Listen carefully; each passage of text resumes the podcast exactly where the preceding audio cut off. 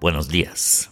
Ich habe Wochen und Monate lang überlegt, wie diese ganze Virusgeschichte zusammenhängen könnte und vor allen Dingen, wie der Fortgang dieser Geschichte sein mag. Heute will ich einmal versuchen, den großen Rahmen aufzuziehen. Eins vorweg, wenn Sie immer noch glauben, es ginge hier um ein Virus, können Sie jetzt ausschalten. Dieser Podcast ist nichts für Sie. Bevor ich zum großen Rahmen komme, möchte ich ein paar Dinge klarstellen, die in der letzten Corona-Ausschusssitzung für meine Begriffe schiefgelaufen sind. Die Gäste, die in dieser Corona-Ausschusssitzung zu Wort kamen, haben im Prinzip subsumiert gesagt, in Spanien sei ja alles viel schlimmer als in Deutschland. Das ist so nicht. Da ist etwas passiert, was mir auf meinen vielen Reisen sehr oft passiert ist. Nämlich, irgendjemand im Land X sagt, also bei uns hier ist die Bürokratie viel schlimmer als überall anders. Wenn man das ungeprüft so übernimmt, würde man sagen, ich war im Land X und da ist die Bürokratie viel schlimmer als überall anders. Derjenige, der es zu mir gesagt hat, erlebt das so. Er erlebt aber nur sein Land, er hat nur ein einziges Bild. Er hat keinen Vergleich. Er weiß nicht, dass es in 15 Ländern mindestens so schlimm ist mit der Bürokratie und in 26 Ländern viel schlimmer. Er sieht nur seins und das transportiert er. Wenn ich das nicht überprüfe oder nicht überprüfen kann und es so übernehme, bekomme ich ein schiefes Bild. Genau das ist in der letzten Corona-Ausschusssitzung passiert. Im Prinzip ist es in Spanien genau wie in Deutschland. Es gibt einen Prozentsatz, ich will gar nicht beschwören, ob der größer oder kleiner ist als in Deutschland, von kritischen Menschen, die hier jedes Problem sehen, außerdem eines Virus. Ich bin mit vielen von diesen Leuten in Kontakt, sehr kritische analytisch denkende Menschen. In der Corona-Ausschusssitzung kam der Eindruck rüber, in Spanien gäbe es sowas gar nicht. Das ist falsch. Wir haben in Spanien Maldita. Maldita ist der Volksverhetzer auf Spanisch. Wir haben Polizei, die über die Stränge schlägt und sehr verständnisvolle Polizisten. Alles ist im Prinzip nicht anders als in Deutschland. Der Eindruck, dass in Spanien keine Kritiker dieser Maßnahmen existieren, ist einfach falsch. Natürlich gibt es auch die andere Seite, nämlich diejenigen, die sagen, wir müssen uns jetzt alle impfen lassen, weil wir ja Tourismus brauchen und wenn nur Geimpfte kommen, sind wir alle sicher. Selbstverständlich gibt es diese Menschen und gar nicht so wenige, genauso wie es die in Deutschland gibt, die sagen, wir können die Wirtschaft nur retten, wenn wir uns jetzt alle impfen lassen. Es gibt aber praktisch keinen Unterschied zwischen den beiden Ländern. Und das, was dort dargestellt war, war einfach ein schiefes Bild. So, jetzt zur Aktualität und danach zum großen Rahmen, aber vorher Reggae Time. What's new, man? Rickapod.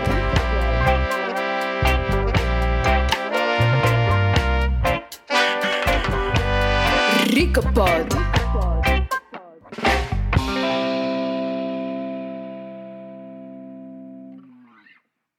Die Deutschen sind ja berühmt-berüchtigte Schnäppchenjäger.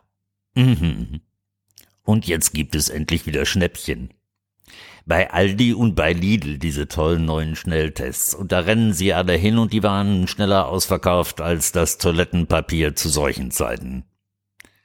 Jetzt frage ich Sie, wenn sich jetzt ein paar Millionen Deutsche zu Hause diesen Schnelltest umhängen, steigt dann die positiven Rate oder singt sie. Was glauben Sie?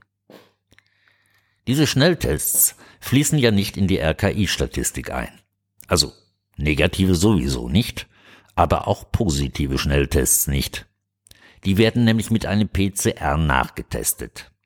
Wenn also bisher meinetwegen sechs Prozent der PCR-Tests positiv waren, wenn man wahllos testete, wie glauben, Sie, glauben Sie, wird sich dieser Wert verändern, wenn nur positive Schnelltests per PCR nachgetestet werden. Richtig, die steigt dramatisch. Wenn also jetzt alle wie die Wilden zu Hause schnell testen, damit sie endlich wieder sicher sind, und dann die positiven Schnelltests per PCR nachgetestet werden und damit die PCR-positiven Rate dramatisch steigt, was glauben Sie, werden Sie dann mehr oder weniger zu Hause eingesperrt? Werden Sie dann mehr oder weniger Homeschooling betreiben dürfen? Und wenn also mehr Tests zu mehr positiven Rate führen und dadurch automatisch zu mehr Shutdowns, glauben Sie, dann steigt die Wirtschaftskraft des Landes oder glauben Sie, sie sinkt? Oder sind Sie eh schon pleite, weil es Ihnen egal ist? Oder sagen Sie, von Wirtschaft verstehe ich nichts, ist mir egal. Wissen Sie, ich werde oft gefragt, ob ich denn kein Verständnis hätte für Menschen, die Angst vor einem Virus haben. Selbstverständlich habe ich Verständnis. Wenn man ein Jahr lang 24 Stunden lang auf allen Kanälen beschallt wird mit einem gefährlichen, neuartigen, weiß ich nicht, Virus, dann kann man Angst davor haben. Das begreife ich sehr gut. Warum das überhaupt nichts nützt, wenn ich Verständnis entwickle, erzähle ich Ihnen an einem Beispiel. Jemand kommt zu mir nach Hause zu Besuch und sagt dann, dass er Angst vor Gespenstern hat. Plötzlich glaubt er, bei mir zu Hause gibt es auch Gespenster. Schnappt sich eine Axt und zerlegt zuerst meinen Wohnzimmerschrank, weil diese Bieste ja da drin sitzen könnten. Danach fliegt mein Kühlschrank aus dem Fenster und mein Fernseher und danach wird das Schlafzimmer demoliert, immer auf der Suche nach Gespenstern. Ich kann noch so viel Verständnis für seine Angst vor Gespenstern haben. Er zerlegt mir meine Wohnung. Ich werde ihn also am Schlawittchen packen und werde ihn rauswerfen und ihm vorher noch kurz eine mitgeben, damit er mir nichts tut oder meiner Familie oder sonst wem. Und danach gibt es eine polizeiliche Anzeige und hoffentlich eine juristische Aufarbeitung. Und ich kenne keine Gnade, gar keine. Das gleiche passiert jetzt. Nur geht es jetzt nicht um Ersatz, ersetzbare Konsumgegenstände wie ein Schrank, ein Fernseher oder ein Kühlschrank, sondern diejenigen, die jetzt auf einem Virus Maßnahmen aufbauen, zerstören Demokratie, Freiheit und meine komplette Zukunft und die unserer Kinder. Da ist jedes Verständnis am Ende. Vor allen Dingen nach einem Jahr muss man irgendwann mal die Initiative ergreifen, sich selbst informieren und darüber nachdenken, ob das Ganze irgendeinen Zusammenhang hat. Bei immer noch keinem isolierten Virus, übrigens liegt die Belohnung inzwischen bei einer Million dafür, bei einem Kirmesflintentest, der absolut nichts beweist und ab einem CT-Wert von 24 sowieso schon nicht mehr, dann muss man irgendwann darüber nachdenken, was hier passiert. Schauen Sie sich in der Podcast-Beschreibung zum Beispiel mal das Video an aus Townville in Australien. Australien ist ein Phänomen. Da gibt es erstens Victoria, da gibt es die strengsten Bestimmungen der Welt vermutlich. Und in Townville ist überhaupt nichts los. Da trägt niemand Masken, da gibt es keinen Abstand, alles in Ordnung. Genauso wie in Tansania oder in Schweden oder in anderen Ländern. Und hier werden wir immer weiter ins Chaos geführt. Warum ich Chaos sage, sage ich Ihnen gleich, wenn wir den großen Rahmen besprechen.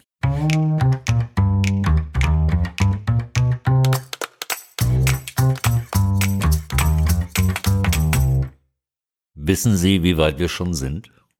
Kennen Sie das Berliner Gesetz über die Versammlungsfreiheit im Land Berlin, das die rot-rot-grüne Koalition Anfang Februar verabschiedet hat? Es sei liberal, heißt es aus dieser politischen Ecke. Eher ist es ein Freibrief für die Polizei voll mit Grauzonen, unbestimmten Rechtsbegriffen, die der Willkür Vorschub leisten. Eine Versammlung, gut zu hören, eine Versammlung soll bereits ab zwei Personen Versammlung genannt werden. Ab zwei Personen. Und unter das Versammlungsfreiheitsgesetz fallen. Mehr als zwei Personen sind also in Berlin eine Versammlung.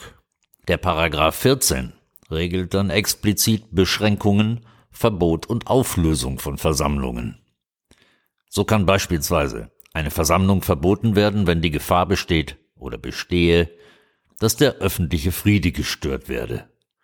Und zwar unter anderem dadurch, dass, O-Ton Achtung, gegen eine nationale, durch rassistische Zuschreibung beschriebene religiöse oder durch ihre ethnische Herkunft bestimmte Gruppe zum Hass aufgestachelt, zu Gewalt oder Willkürmaßnahmen aufgefordert oder die Menschenwürde anderer dadurch angegriffen wird, dass eine vorbezeichnete Gruppe beschimpft, böswillig verächtlich gemacht oder verleumdet wird.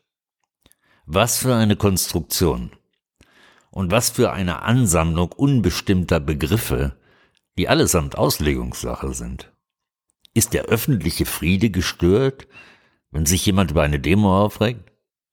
Haben Schwaben eine ethnische Herkunft? Sind Esoteriker religiös? Was ist Hass? Was ist Polemik? Kann jemand, der nicht die Macht zur Willkür hat, überhaupt zu Willkürmaßnahmen auffordern? Was ist Beschimpfung? Was ist Ironie? Gibt es neben böswilliger Verächtlichmachung auch eine lustige? Und so weiter und so weiter und so weiter und so weiter. Die Auslegung obliegt nun der Polizei, was sie vom Garanten einer Versammlung zum Richter über eine Versammlung macht. Die Trägerin des staatlichen Gewaltmonopols bekommt einen nie dagewesenen Handlungsspielraum, um nicht zu sagen einen Freibrief. Versammlungen ab zwei Personen. In Österreich klingt das so ähnlich. Da gibt es jetzt eine Novelle zum Epidemiegesetz. Und in dieser Novelle sind zusammen, ich zitiere, Zusammenkünfte ab vier Personen aus zumindest zwei Haushalten eine Veranstaltung. Zusammenkünfte ab vier Personen aus mindest zwei Haushalten sind in Österreich demnächst eine Veranstaltung. Diese Veranstaltung ist meldepflichtig. Und wer verstößt, zahlt mindestens 1450 Euro Strafe. Der Veranstalter über 30.000. Das ist Willkür natürlich. Und das, was Rudi Angstschober, wie er in Österreich inzwischen heißt, noch ins Gesetz geschrieben hat, ist es auch. Bis jetzt brauchte es eine Überlastung der Krankenhäuser für Maßnahmen. Das störte Herrn Angstschober offensichtlich und in der Novelle des Epidemiegesetzes reicht jetzt die Infektionsrate. Positive Tests, wie immer, die nichts oder sehr wenig aussagen. In Israel geht das noch ein Stück weiter. Dort dürfen jetzt in den Restaurants im Innenraum nur noch die Besitzer des grünen Passes, die mit der Impfung sitzen, und alle anderen bleiben draußen auf der Terrasse. Schüler, Schülern wird das Zeugnis verwehrt, weil sie keine Impfung haben. Solche und andere skurrile Maßnahmen gäbe es noch viele zu erwähnen. Aber woher kommt das alles? Wozu dient das? Und vor allen Dingen, wie kommen wir da wieder raus? Darum geht's jetzt.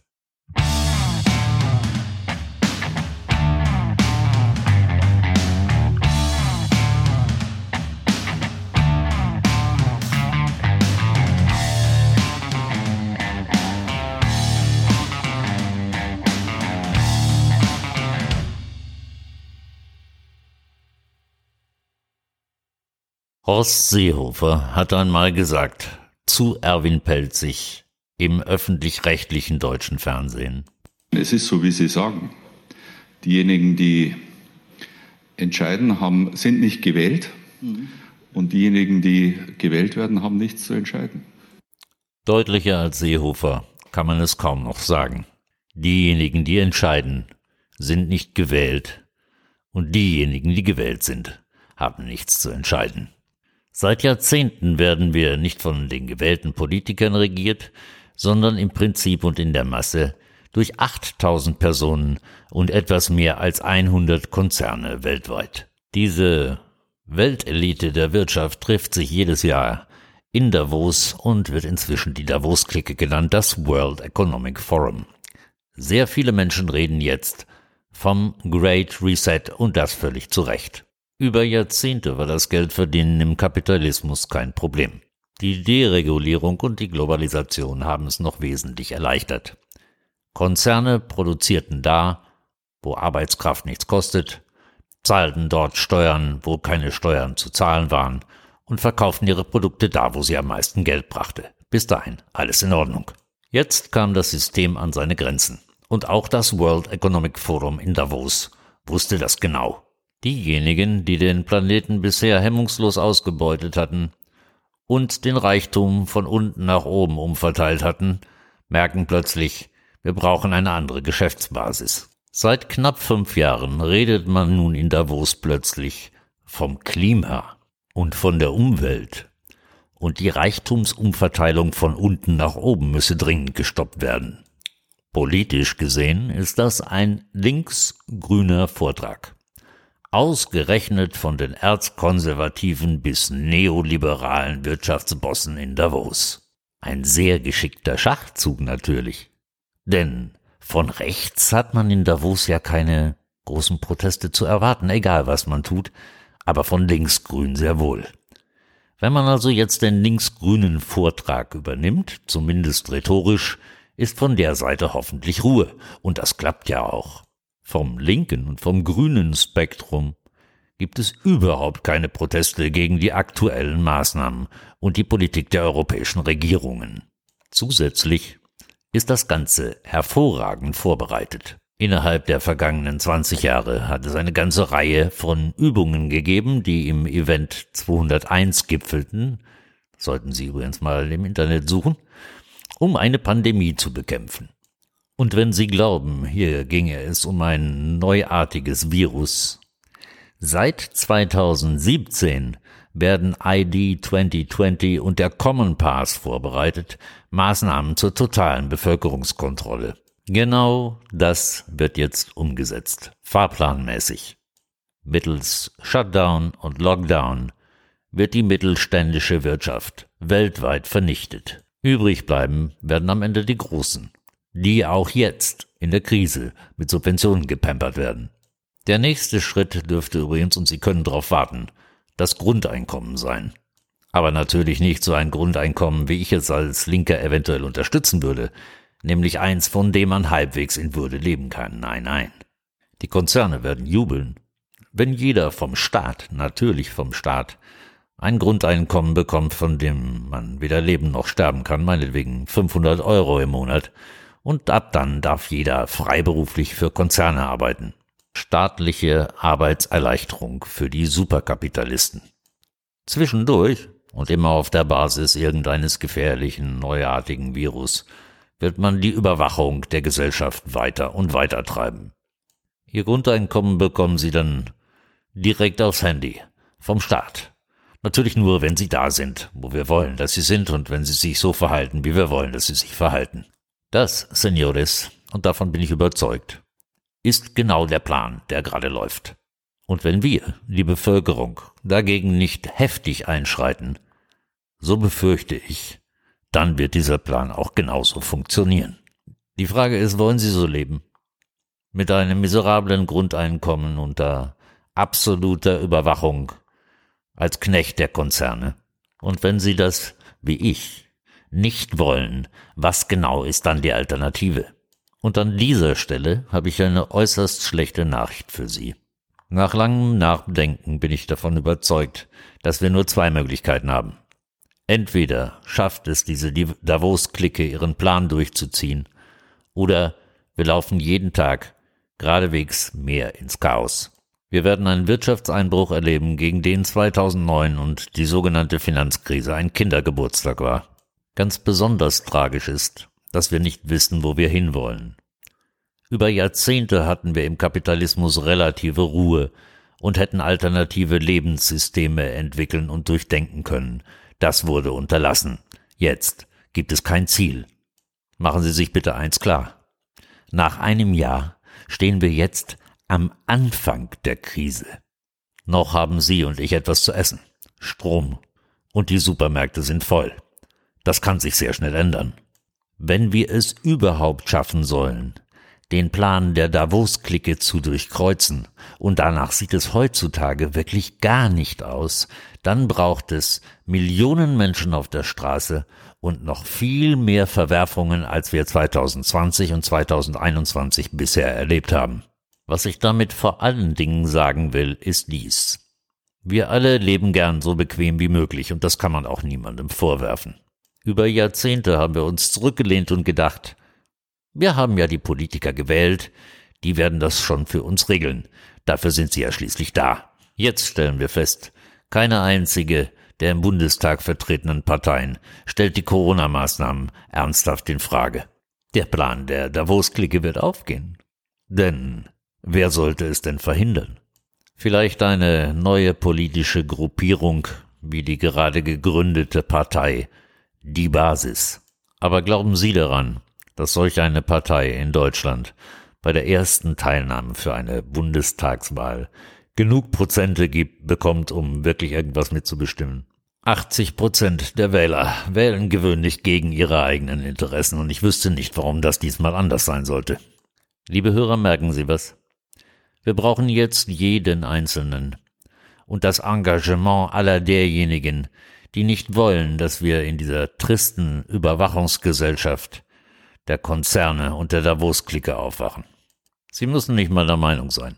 Aber wenn Sie mich fragen, wenn ich nur die Wahl habe zwischen Great Reset und Chaos und Zusammenbruch, dann wähle ich Chaos und Zusammenbruch und versuche daraus etwas Schönes, etwas Neues zu erschaffen.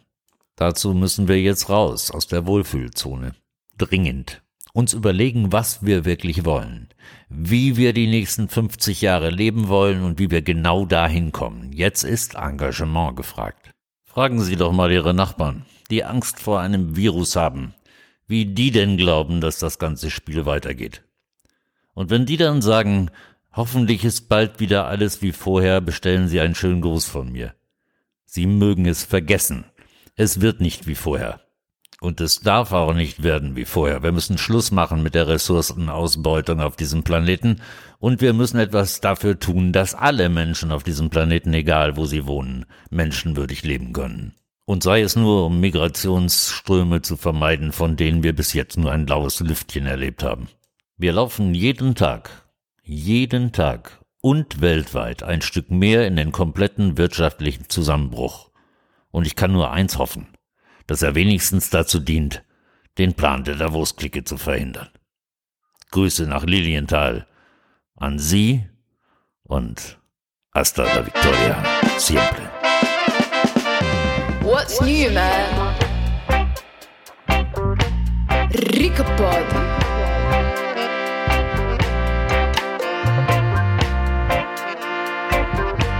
Ricapod.